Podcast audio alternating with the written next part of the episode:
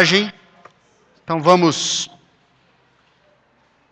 nos preparar, continuar aprendendo do Senhor. Vamos orar mais uma vez. Senhor, queremos te agradecer por estarmos aqui como igreja. Agradecemos pela vida de todos que priorizaram essa reunião em torno do Senhor, da Sua palavra, daquilo que o Senhor quer para nós.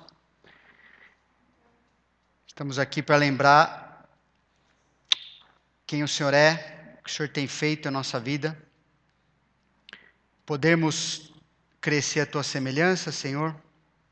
Podermos aproveitar enquanto nós temos oportunidade para sermos discípulos que fazem discípulos sermos pessoas aprovadas nessa área, treinadas, usando o modelo bíblico, também de homens e mulheres fiéis que seguiram esse modelo, que nós possamos ser conhecidos como pessoas que imitam aqueles que vieram antes de nós e glorificaram o Senhor. Ajuda que a gente se concentre nisso. É fácil a nossa mente achar que temos mais coisas ou coisas mais importantes para fazer. É fácil a gente achar que estamos ouvindo, às vezes, coisas é, repetidas ou que não são a novidade do momento. Mas pedimos que o Senhor nos ajude a honrarmos a tua palavra, termos reverência, cultuarmos o teu nome de maneira genuína e lembrarmos que é por meio da tua palavra que o Senhor nos dá vida e o Senhor nos ensina a viver cada dia nesse mundo para que a gente possa glorificar o teu nome e encontrar pessoas que venham compor o grupo de pessoas que o Senhor está tornando em adoradores também. Que nós te pedimos em nome de Jesus. Amém.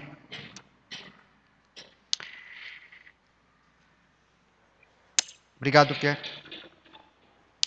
A gente tem visto duas mensagens já nesse tema, né, usando como base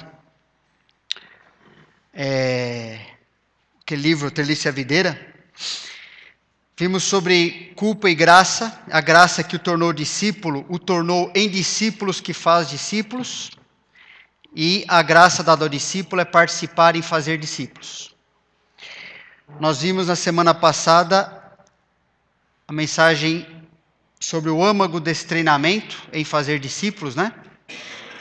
Que o conteúdo do treinamento bíblico é a doutrina aplicada à vida e que o método do treinamento bíblico é o relacionamento e a imitação. Ainda dentro desse tema, o âmago do treinamento, né? Queria que a gente pensasse no seguinte: isso aí não está no livro, mas algo que ah, desenvolvendo dentro desse tema pensar um pouco que a consideração pelas pessoas determina nosso relacionamento com elas. Lá em Colossenses, vamos ler de 1 a 12, diz o seguinte: Colossenses 1, verso 1 a 12. Paulo, apóstolo de Cristo Jesus, por vontade de Deus, e o irmão Timóteo, aos santos e fiéis irmãos em Cristo que se encontram em Colossos, graça e paz a vós outros da parte de Deus, nosso Pai.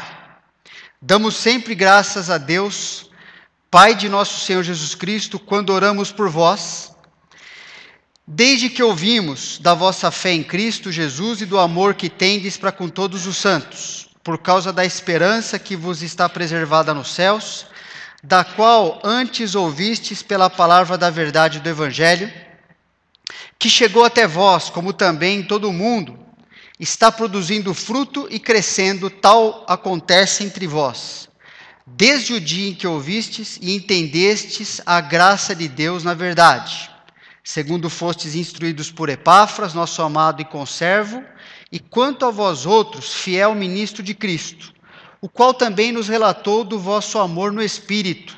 Versículo 9.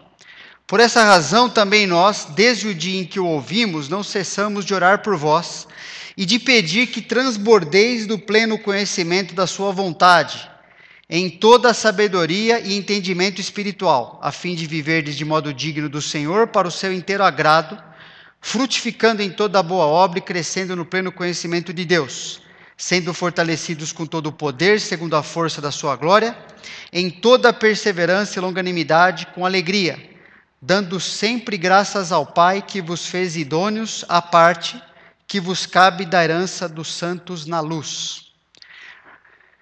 Estou lendo essa, esse trecho todo, à medida que a gente vai pregando, vai, vai perceber que várias partes dele vão ser citadas, mas para a gente pegar esse todo, né, Paulo começa a carta de Colossenses dessa forma. Por que essa questão da consideração é importante.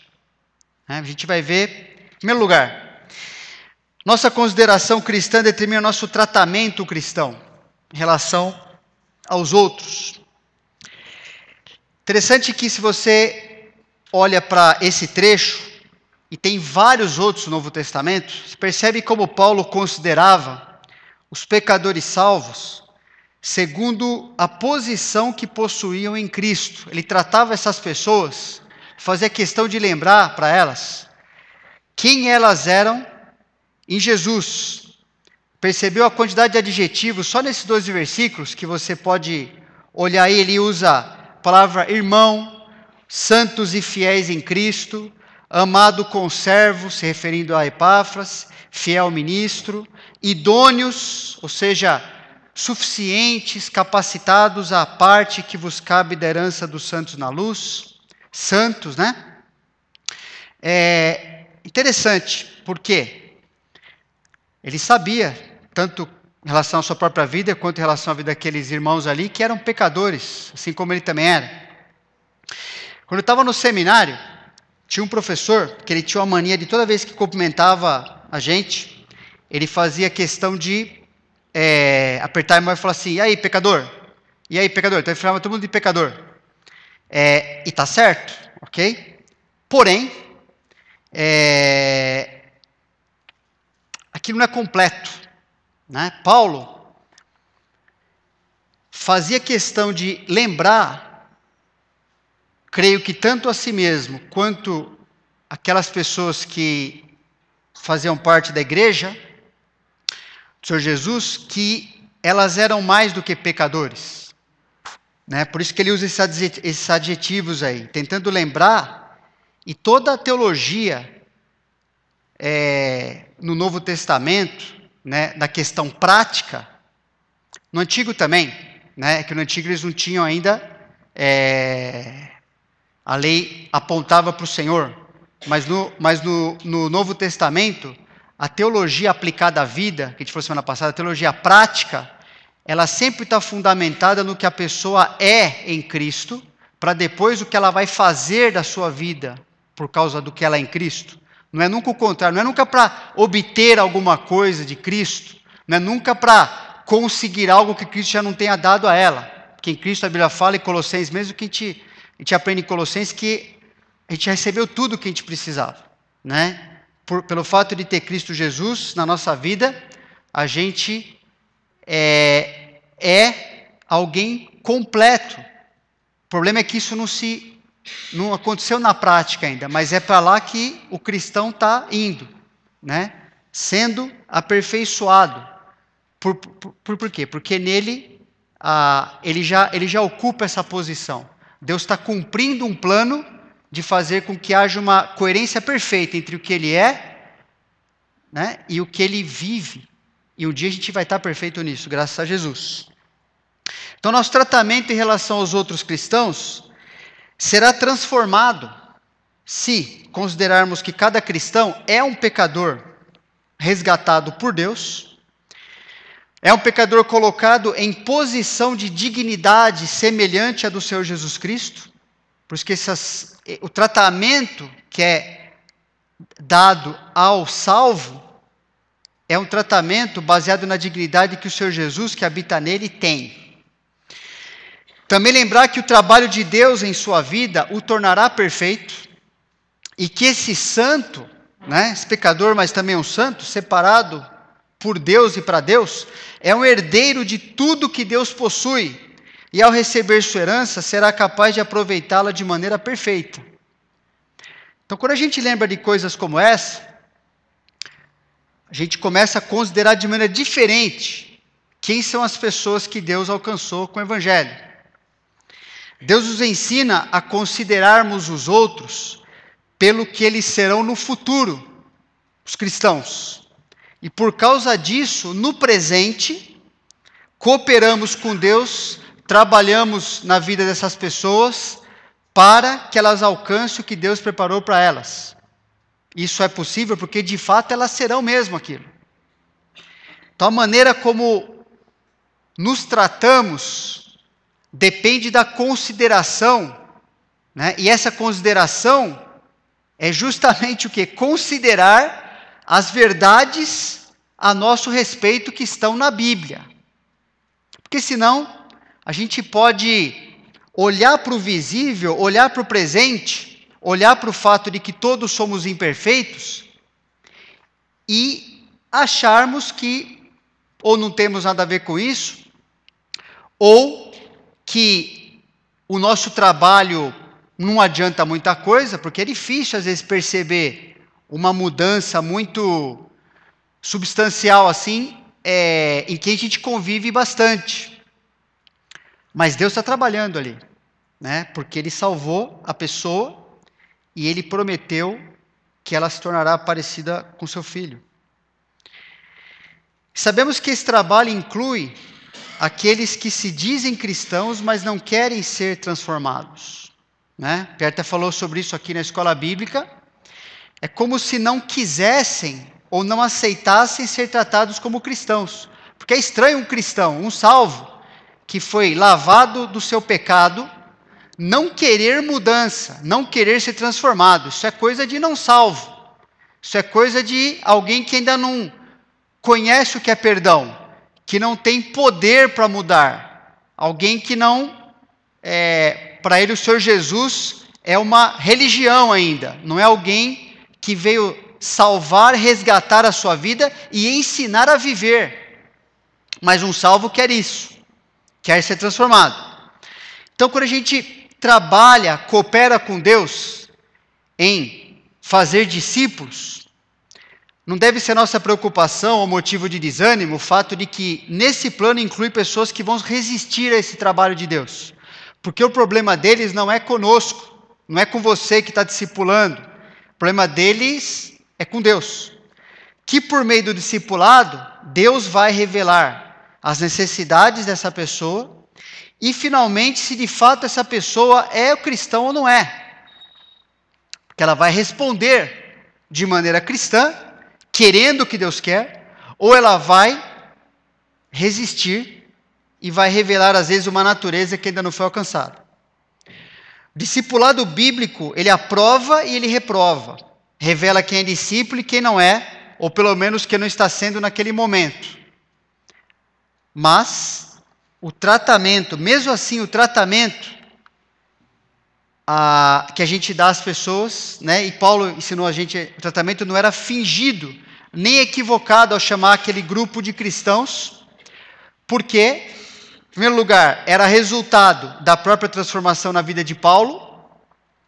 Pensa, Paulo não estava sendo hipócrita, não estava sendo fingido, não estava enganado ao tratar aquelas pessoas como essa preciosidade diante de Deus, do que elas são em Cristo. Porque ele aprendeu a amar pessoas, na verdade, qualquer pessoa. Ele, você percebe que Paulo, ele cita muito, e é uma necessidade nossa também, né? Ele cita muito em relação à sua vida a misericórdia de Deus que alcançou. Quando a gente lembra da misericórdia que nos alcançou, então, qualquer pessoa é passível de ser alcançada por Deus. E Paulo fazia questão de lembrar, de se enxergar dessa forma, E isso ajudou a olhar para as pessoas, especialmente aquelas que ele tinha é, é, convicção que eram cristãs, pessoas que foram alcançadas, e olhar para essas pessoas como pessoas que iam chegar lá, iam cruzar a linha de chegada, iam dar certo do jeito que Deus planejou.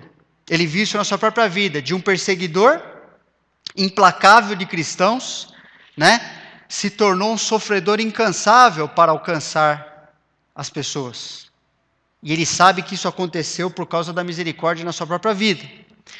Também não estava enganado e não era fingido o seu tratamento em relação a essas pessoas, ele não estava tentando bajular, porque era baseado na própria transformação na vida dessas pessoas mesmo.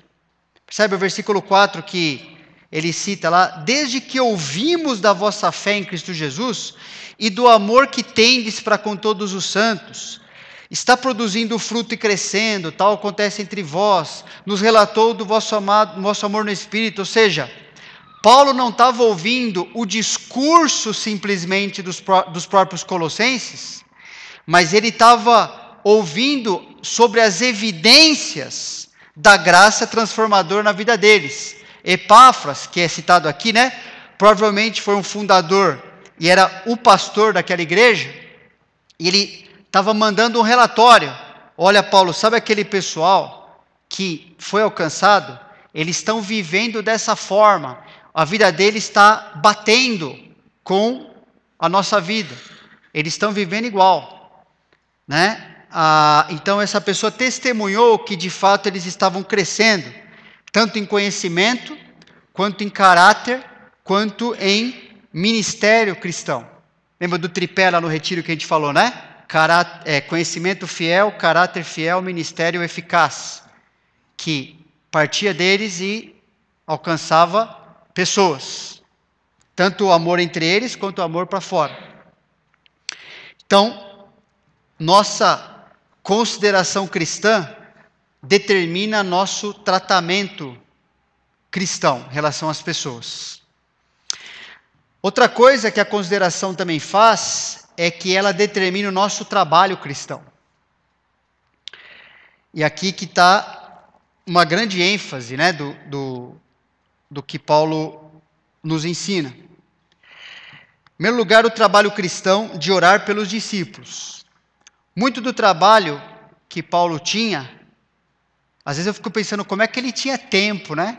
Como, como que ele achava tempo, oportunidade, é, ele priorizava isso, né? De orar pelas pessoas para que elas vivessem no Evangelho. A gente vê que Paulo orava com muita gratidão pelas pessoas que estavam sendo transformadas, né? Por isso ele fala: "Damos sempre graças a Deus, desde que ouvimos da vossa fé em Cristo". Damos damos muitas graças a Deus. A gente agradece muito a Deus pelo fato de vocês serem dele. Percebe que ele está agradecendo por evidências na vida daqueles que estavam sendo transformados por Cristo. Percebe? Pelo fato de vocês mostrarem o amor de Cristo de vocês para outras pessoas, vocês têm por outros cristãos, vocês têm por não cristãos, a ponto de se arriscar para alcançar pessoas também, anunciar o Evangelho. A gente dá muito graça a Deus por vocês. É motivo de gratidão, né? Que Deus seja louvado por isso. Paulo gastava um tempo ali de louvor, de adoração por aqueles irmãos, irmãs. Também te vê que Paulo orava, e devemos orar com muito empenho para que continue sendo transformados. E a maior parte da sua oração nesse, nesse comecinho da carta é sobre isso. Né? Ele fala, não cessamos de orar por vós, e de pedir que transbordeis de pleno conhecimento da sua vontade, sendo fortalecidos com todo o poder. Ele, ele, ele vai estando várias coisas, com sabedoria, com o conhecimento pleno, ele vai falando um monte de coisa por quê? Porque aquilo era necessário para eles continuar, que eles continuassem crescendo como discípulos, fazedores de discípulos. Ele encarava a sua oração como um trabalho. Trabalho que era baseado na consideração que ele tinha pelo que Deus estava fazendo na vida daquelas pessoas, pelo que elas estavam correspondendo ao que Deus estava fazendo também. Dentre todas as necessidades que a gente tem, a gente ora por muitas necessidades, né? Nos grupos, é, entre nós. Do, a gente não tem nenhum momento na nossa caminhada que não tem alguma necessidade pela qual orar. Mas é interessante que, dentre todas as necessidades que temos, a maior é a de reagirmos biblicamente a elas. E Paulo orava por isso. Né? Paulo orava é, às vezes a gente vê Paulo orando por coisas, é assim, pelas, pelas dificuldades específicas de, de uma pessoa, pela saúde, por conseguir alguma coisa, por sustento, alguma coisa assim. Mas você pode perceber que a maior parte das suas orações tem a ver com que as pessoas continuem, para que as pessoas continuem sendo discípulos, que elas continuem crescendo, sendo transformadas, que elas não se desviem, que elas não é, não é aquela necessidade que vai derrubá-las, ele sabe disso. É o que, que elas vão fazer com isso. E é por isso que Paulo orava. Né? Paulo, para o filho de Deus, pensa, você é filho de Deus, sob o cuidado de Deus, você pode ter certeza que não são as situações que vão abalar você. Por quê? Porque se fosse, o que Deus faria? Deus deixaria acontecer, certo? Deus não vai dar nada que Ele sabe que vai derrubar você de maneira definitiva. É impossível a Bíblia falar Deus fazer isso. Quando a gente está acreditando nisso, a gente sabe, é mentira, porque Deus não vai fazer. Então não são as situações que nos abalam mas entender e responder a elas como vindas do Pai, para o meu bem de ser transformado. Isso é que é difícil. É olhar para aquilo e ir para a palavra, pensar, nossa, mas é para eu pedir sabedoria agora. É para eu aplicar esse princípio agora. É para eu não fazer nada agora. É para perceber o que Deus está querendo me ensinar. Paulo estava orando muitas vezes para que aquelas pessoas não perdessem o foco de que as suas vidas estavam ganha. Elas iam dar certo e por causa disso elas deviam continuar andando com Deus para experimentar, não só no futuro, no presente, o que quer dar certo do ponto de vista de Deus, né? Então, por isso que ele coloca nesse texto aqui, ele pede por sabedoria, pede por entendimento espiritual. Fala, eu queria que esses cristãos que estão passando dificuldades tal, pudessem lembrar de princípios, pudessem aplicar esses princípios de modo a obter o resultado que Deus tem para a vida deles. Por isso, não só oração, né? Não só nossa consideração cristã determina nosso trabalho cristão no sentido de orar, mas outra coisa importante, né? O trabalho cristão de ensinar o evangelho aos discípulos. E isso é a maior parte do que acontece no Novo Testamento, né? Trabalho de anunciar o evangelho às pessoas e ensiná-las como viver o evangelho nas suas vidas, dentro das suas situações específicas esse era o foco.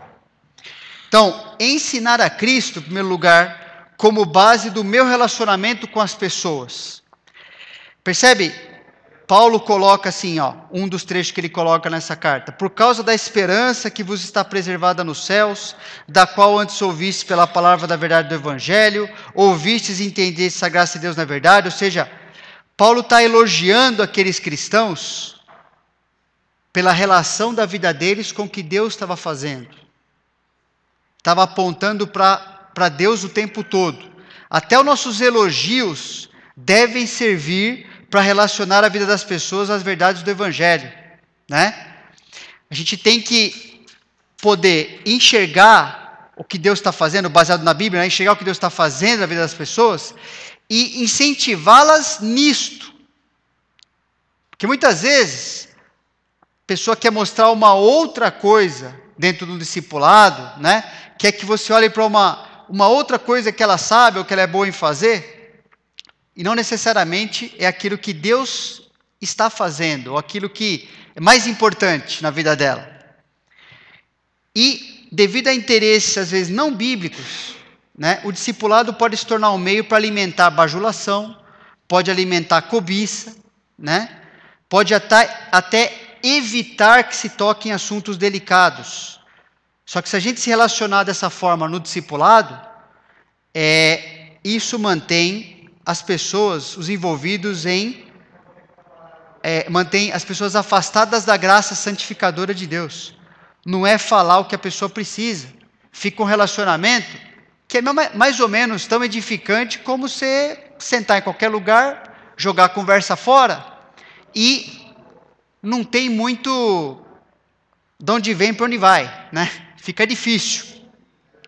Então, a, o discipulado, relacionamento com as pessoas, o que a gente deve buscar, incentivá-las, elogiá-las, deve ser demonstrar o que a gente valoriza em Cristo na vida delas. Apontar para o Senhor Jesus, aquilo que está aparecendo de Jesus na vida delas, e o que deve aparecer ainda mais isso ensina a elas que o nosso interesse não é o nosso próprio benefício, não é o que elas estão querendo ou achando, mas é o benefício delas e a glória de Deus na vida delas. Isso é importante. Esse ensino acontece, fazer isso acontece por meio de transmitir muitas vezes o que as pessoas precisam ouvir, mesmo que não queiram ouvir aquilo, até que passem a querer ouvir porque é um princípio bíblico também. Né? Quando Paulo instruiu Timóteo, que tive semana passada, ele falou: Timóteo, você vai ensinar o que tem que ser ensinado, até quando as pessoas não querem ouvir, até o que elas não concordam, até o que elas acham difícil praticar, porque é o que elas precisam. Para ser o que Deus tem para elas, é o que elas precisam. E isso, inclusive a Bíblia fala quando a gente se relaciona dessa forma, quando fala, lembra que tive semana passada? Que a palavra é útil para ensino, repreensão, correção, educação na justiça. Quando a gente invade áreas, né? Entra em áreas que não são confortáveis no discipulado, biblicamente, mesmo que na hora seja difícil é, aceitar, ou você mesmo é, ficar confortável nessa posição, Provérbios 27 fala que só o verdadeiro amigo que faz isso. Né? Por quê? Dá beijinho, é, tapinha no ombro tal, qualquer pessoa faz, inclusive inimigo. Mas falar o que precisa, ficar junto, ajudando a pessoa a ser transformada, a Bíblia fala, isso é amizade bíblica. Então, é algo que a gente tem que ter em mente. No relacionamento com as pessoas, tem que se basear no, a, a, tem que ser no, no que Cristo tem para elas. Né? Tem que ser a base. Elas serem valorizadas pelo que de Jesus está acontecendo ali. Eu posso elogiar a minha família, por exemplo, quando ela faz algo que eu gosto. Eu posso elogiar até quando cada pessoa lhe faz algo que essa pessoa mesma gosta. Mas eu sei que meu papel principal é ajudar, é elogiar, é viver para aquilo que Deus gosta, porque isso garante crescimento, garante sucesso do ponto de vista de Deus, que é o verdadeiro, e muitas vezes convencer Ajudar a pessoa a viver nessa base é difícil, mas faz parte do discipulado, não é? Segundo lugar também, ensinar, né, a ensinar a Cristo como base do relacionamento das pessoas com Deus. Por isso ele fala, a fim de viver de, de modo digno do Senhor para o seu inteiro agrado, frutificando em toda boa obra e crescendo no pleno conhecimento de Deus. Cristo tem que se tornar a maneira de viver das pessoas, porque é para Ele que foram feitas para viver. Salvação é isso, né? Deus tirar a gente do egoísmo que a gente nasceu e nos ensinar a viver para o nosso Salvador, que é a vida verdadeira, ou seja, é ensinar a viver. Né? Agora, esse trabalho é o resultado de doação pelo Evangelho. Trabalho do apóstolo Paulo era a doação de si mesmo pelo Evangelho, e por isso ele alcançava o resultado do Evangelho. Qual é o resultado do Evangelho? Qual é sempre o resultado do Evangelho na vida de uma pessoa? Transformação de vida. E ele fala isso a respeito dele mesmo no final do capítulo, né? Ele fala: agora, me... e olha, repara a atitude de Paulo em relação ao que ele passava para chegar nesse resultado. Agora, me regozijo nos meus sofrimentos por vós, e preencho o que resta das aflições de Cristo na minha carne, a favor do seu corpo, que é a igreja, da qual me tornei ministro de acordo com a dispensação da parte de Deus que me foi confiada a vosso favor, para dar pleno cumprimento à palavra de Deus. O mistério que estiver oculto dos séculos das gerações, agora todavia se manifestou aos seus santos, aos quais Deus quis dar a conhecer qual seja a riqueza da glória desse mistério entre os gentios, isto é, Cristo em vós, a esperança da glória Vou continuar lendo daqui a pouco, mas só para a gente pensar um pouquinho. Você percebe, quando eu leio um negócio desse, às vezes eu tenho vergonha de ver como meus pensamentos às vezes são rasos, como eles são baixos em relação à obra de Deus. Como é que você percebe? Paulo estava fazendo o que na visão dele, nesse trecho até o versículo 27? Ele estava envolvido em quê? Ele estava falando de Jesus para os outros, ou estava disciplinando pessoas porque era uma obrigação? É porque era para fazer mesmo, tanta coisa para fazer melhor que isso? Percebe a exaltação da obra de Deus? Percebe que ele está falando que toda a história do universo foi preparada para este acontecimento, ela, ela existiu para isso. E ele foi colocado para fazer isso. Bom, como é que desanima um cara desse? Pensa bem, se fosse oferecido para você assim, ó, melhor emprego do universo. E você não vai ser mandado embora. O teu patrão é perfeito. A obra que você fizer vai, vai dar certo. Você quer trabalhar nisso? Você vai ser recompensado. Fala assim. Aí Paulo fala: me regozijo nos meus sofrimentos. Paulo não era um, um doido, certo? Você sabe que não estava agradecendo, ai que gostoso apanhar, que gostoso ficar preso. Percebe? Esses sofrimentos, comparado ao empreendimento que Deus o colocou, Paulo falava: Isso aqui é piada. Isso aqui não tem comparação. Faz parte do pacote. Mas é interessante ver como ele, um judeu que do povo que ficou esperando isso acontecer, quando acontece, e lembrando de quem ele era, perseguindo justamente esse acontecimento. Quando ele se vê agora como ministro colocado ali por Deus para ser e fazer discípulos que fazem discípulos, ninguém precisava ensinar Paulo que era culto a Deus, por exemplo, louvar a Deus, porque ele está fazendo isso aqui. Né? Ele está adorando a Deus por fazer parte disso. E a gente adora muitas coisas que vão ficar aqui, porque elas nos dão uma certa importância, uma certa dignidade, que vai acabar aqui mesmo essa dignidade. A nossa reputação, essas coisas são passageiras. E nós enchemos a boca, muitas vezes, de coisas que nós somos no critério de pessoas pecadoras. Mas pensa nisso aqui, ó.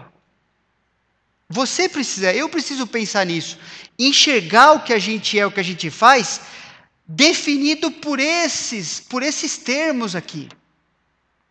E aí, tudo que a gente faz se coloca debaixo, se coloca a serviço disso aqui. E aí dá certo. No versículo 28 ele fala, aí ele fala o que ele fazia, né? O qual nós anunciamos, falando de Cristo, né? A esperança da glória. O qual nós anunciamos, advertindo a todo homem e ensinando a todo homem toda a sabedoria, a fim de que apresentemos todo homem perfeito em Cristo. Para isso é que eu também me afadigo, esforçando-me o mais possível, segundo a sua eficácia que opera eficientemente em mim. É isso que eu faço, ele fala. Trabalhar com o evangelho na vida das pessoas produz expectativa, produz resultado na vida das pessoas. Por exemplo, está orando pela, orando pela EBF. Por quê? Será que o departamento infantil não está cansado depois de ter ensinado o semestre?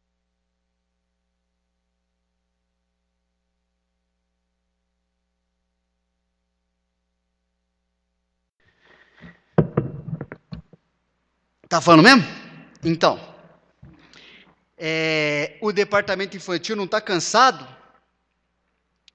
Para que fazer uma IBF? Para que. Tem bastante criança na igreja, né? Para que juntar mais? Por, por, por causa disso, né? É gostoso ter nossos filhos na segurança de um lar que está andando com o Senhor. Mas e os que não estão? E por que que Deus nos deu essas pessoas aqui perto? Por que que nós estamos sendo equipados? Às vezes a gente enjoa, ou pode enjoar do que ouve sempre, sempre. Deus fala: faça alguma coisa com isso. Sermos discípulos que fazem discípulos tem que ser encarado como doação, não como favor. Não como assim, ah, tarefa que tem que fazer lá, né? Tem que fazer. Se a gente faz isso, logo fazer discípulos vira um peso, ou vira modismo. E acabamos desanimados ou descrentes no que Deus está fazendo. A gente não pode cair nisso. Cara, nós somos um doa, somos doadores. Doadores da maior necessidade que as pessoas têm. Porque quem está em nós é o que elas precisam.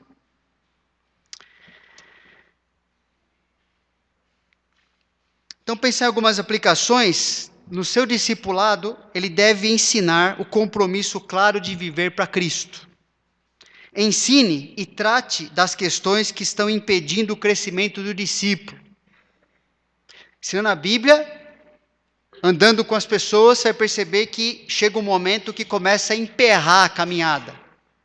E é disso que tem que ser tratado naquela, naquela hora, ou por aquele período. Confronte o pensamento não bíblico. Não coloquei, né? Isso aqui vem depois.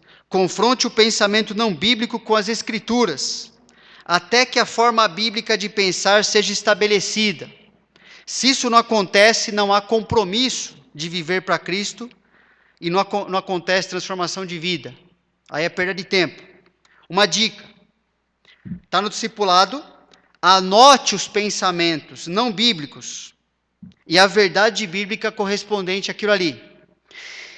E como está sendo corrigido até se transformar numa forma não só de pensar, mas de viver.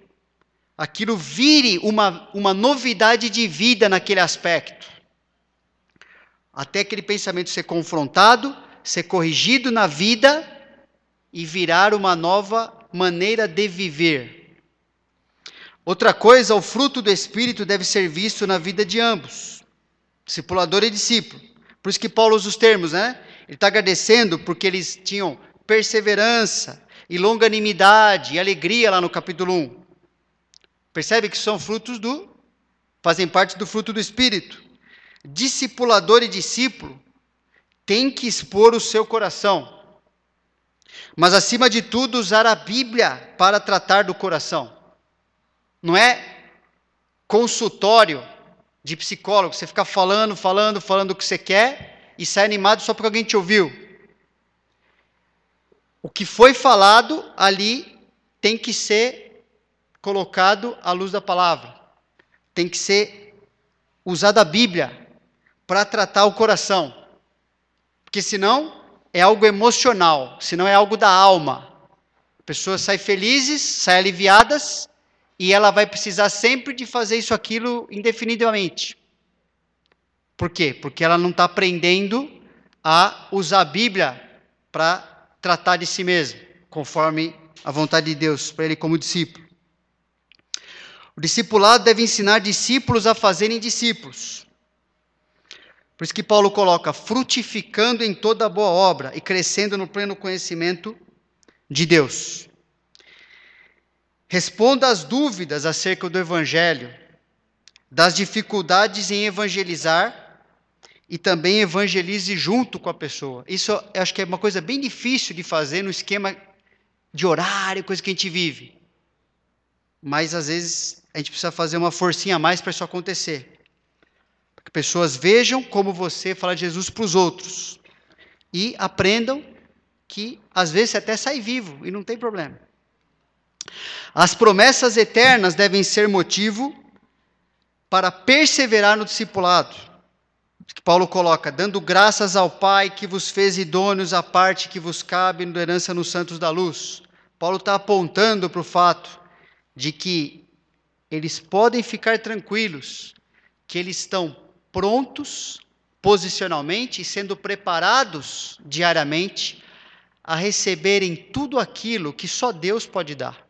E que é o que o cristão mais quer, na verdade. Então, a consideração pelas pessoas determina nosso relacionamento com elas. Agora, a gente vai comemorar a ceia do Senhor aqui, hoje, que sempre é um, um tempo especial, tempo de lembrar o que o Senhor Jesus fez por nós. Mas é interessante que a ceia em Coríntios, que é, o, que é o, o, a carta onde é melhor explicada a ceia, provavelmente foi a primeira instrução da ceia ser escrito, ser escrita, né? Por, por, por, meio dessa carta, o registro ali em provavelmente na, na datação, é, é, antes dos evangelhos de ser colocado à disposição da igreja, por isso essa explicação, mas é justamente a explicação numa igreja onde havia falta de consideração, que estava estragando a comunhão entre eles e estragando a sua vida pessoal. A pessoa chegava até a morrer por é, participar da ceia de maneira leviana, não, não tratando, e o contexto ali, como a gente vai ler, tratando de relacionamentos entre as pessoas. Né? Vamos ler 1 Coríntios 11, não tem projetado não, precisa abrir a Bíblia mesmo. 1 Coríntios 11, versículos 17 a 33. 1 Coríntios 11, 17 a 33. Paulo, ele elogia no começo de Coríntios 11 algumas atitudes bíblicas daqueles irmãos. Ele começa elogiando aqueles irmãos, mas no versículo 17, quando vai falar da série, ele fala: Nisto, porém, que vos escrevo, não vos elogio, não vos louvo. Porquanto vos ajuntais não para melhor, e sim para pior. Porque antes de tudo estou informado haver divisões entre vós quando vos reunis na igreja, e em parte eu creio. Porque até mesmo importa que haja partidos entre vós, para que também os aprovados se tornem conhecidos em vosso meio. Ele vai tratar do problema. Quando, pois, vos reunis no mesmo lugar, não é a ceia do Senhor que comeis. Porque ao comerdes, cada um toma antecipadamente sua própria ceia. E há quem tenha fome, ao passo que há também quem se embriague. Não tendes porventura casas onde comer e beber? Ou menosprezais a igreja de Deus e envergonhais os que nada têm? Que vos direi? Louvar-vos-ei? Nisto certamente não vos louvo. Porque eu recebi do Senhor de novo, ele vai trazer uma dignidade para aquele momento, naquela igreja que havia perdido isso. Porque eu recebi do Senhor o que também vos entreguei, que o Senhor Jesus, na noite em que foi traído, tomou o pão e tendo dado graças, o partiu e disse: Isto é o meu corpo que é dado por vós. Fazei isto em memória de mim. Por semelhante modo, depois de haver ceado, tomou também o cálice, dizendo: Esse cálice é a nova aliança no meu sangue. Fazei isto todas as vezes que o beberdes em memória de mim. Porque todas as vezes que comerdes esse pão e beberdes o cálice, anunciais a morte do Senhor, até que ele venha. Por isso, aquele que comer o pão ou beber o cálice do Senhor indignamente, será réu do corpo e do sangue do Senhor. Examine-se, pois, o homem a si mesmo, e assim coma do pão e beba do cálice. Pois quem come e bebe sem discernir o corpo, come e bebe juízo para si. Eis a razão porque há entre vós muitos fracos e doentes, e não poucos que dormem. Porque se, não, se nos julgássemos a nós mesmos, não seríamos julgados, mas quando julgados, somos disciplinados pelo Senhor, para não sermos condenados com o mundo. Assim, pois, irmãos meus, quando vos reunis para comer, esperai uns pelos outros. Se alguém tem fome, coma em casa, a fim de não vos reunires para juízo. Quanto às demais coisas, eu as ordenarei quando for ter convosco. Esse examinar-se a si mesmo está dentro desse contexto da falta de consideração. Aqueles irmãos haviam esquecido o que Cristo havia feito por eles, eles tinham uma autoestima por filosofia mundana, que era muito muito valorizado naquela época, eles adoravam ideias humanas, logo desvalorizaram a obra do Senhor Jesus que não se baseia em eloquência, que não se baseia em grandes é, coisas assim que o homem tem que fazer para entender, é um plano que entende. Quem Deus revela para entender, não importa o nível de instrução, a vida de onde essa pessoa vem, não tem nada a ver com capacidade intelectual, ok? Tem a ver com a revelação de Deus no coração do pecador. Então, eles tinham desvalorizado o que Cristo fez por eles. E por causa disso, desvalorizando uns aos outros e usando, né, a ceia como uma forma de constranger, como uma forma de humilhar, de menosprezar os irmãos em Cristo por meio daquela refeição que devia trazer cada vez um mais para perto do outro. Por desvalorizarem seu compromisso com Cristo, não havia consideração pelos cristãos. Por isso houve a des descaracterização da ceia em seus corações. A ceia se tornou um mero ritual, um espetáculo de fingimento, algumas palavras aqui indicam isso, uma maneira de pecar contra a igreja e contra Cristo. E virou para si mesmo uma ferramenta de condenação, quando devia ser uma de celebração a Cristo porque o coração dele estava cheio de intenções e de comportamentos, de coisas que aconteciam que menosprezavam. A reunião, Paulo fala, quando vocês, quando vocês se reúnem, não é para celebrar o Senhor, é para exaltar a carne. Esse negócio não é a ceia, não é assim que, que funciona. Percebe que quando ele coloca, por isso, a questão de examinar a si mesmo, comer-se discernir o corpo, ou seja, não tratar essas coisas no coração e depois no comportamento, não acertar pendências, né? É, é, é, é, tão, é tão importante, assim, não fazer isso é tão grave, é tão sério, que Deus fala que o relacionamento com Deus naquele momento, entre eles e Deus, estava comprometido. Percebe? O relacionamento que Deus estabeleceu entre nós por meio do seu Filho Jesus Cristo, é tão importante e real, ele é tão real, que quando menosprezamos uns aos outros, por qualquer motivo ou situação, por preferência, não importa, Deus encara como menosprezo ao próprio Cristo e a obra por nós, e des descaracteriza a ceia do Senhor, inclusive. Você vê como é que Deus atrelou uma coisa à outra. E a maneira de medir, inclusive, quão maduro, qual é o compromisso que essa pessoa tem com o Senhor Jesus. Porque é fácil eu falar para você que eu amo Jesus, fechar meus olhos aqui é fácil.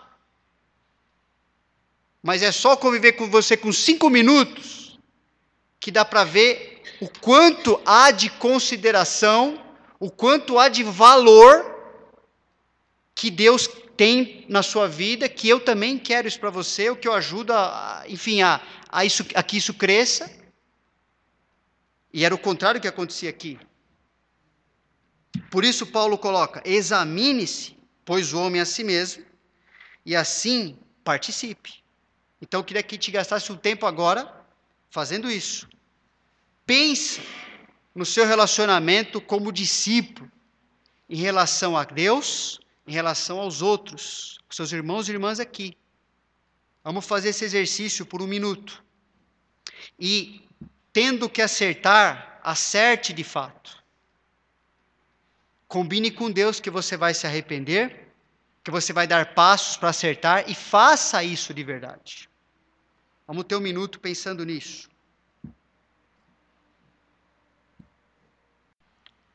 Nós estamos de fato celebrando o que Jesus é e fez por nós. Né?